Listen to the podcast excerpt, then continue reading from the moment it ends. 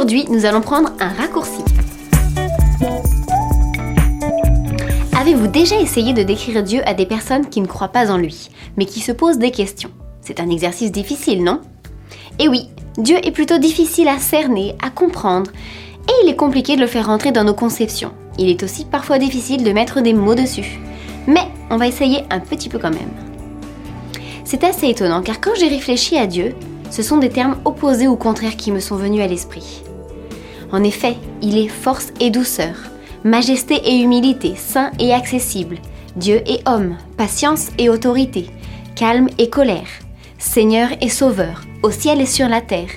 Il éprouve joie et tristesse, sans limite, mais pourtant si proche. Il est hors du temps, mais il en est le Créateur. Il est tout-puissant, mais il nous respecte.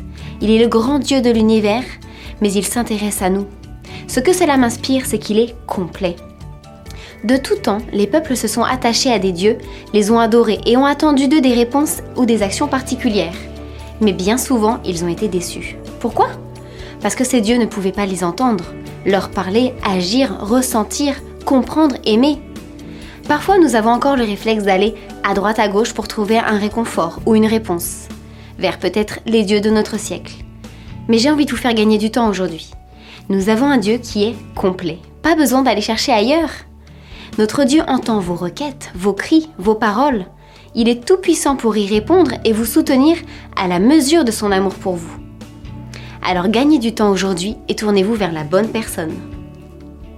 Tu veux en savoir plus? Abonne-toi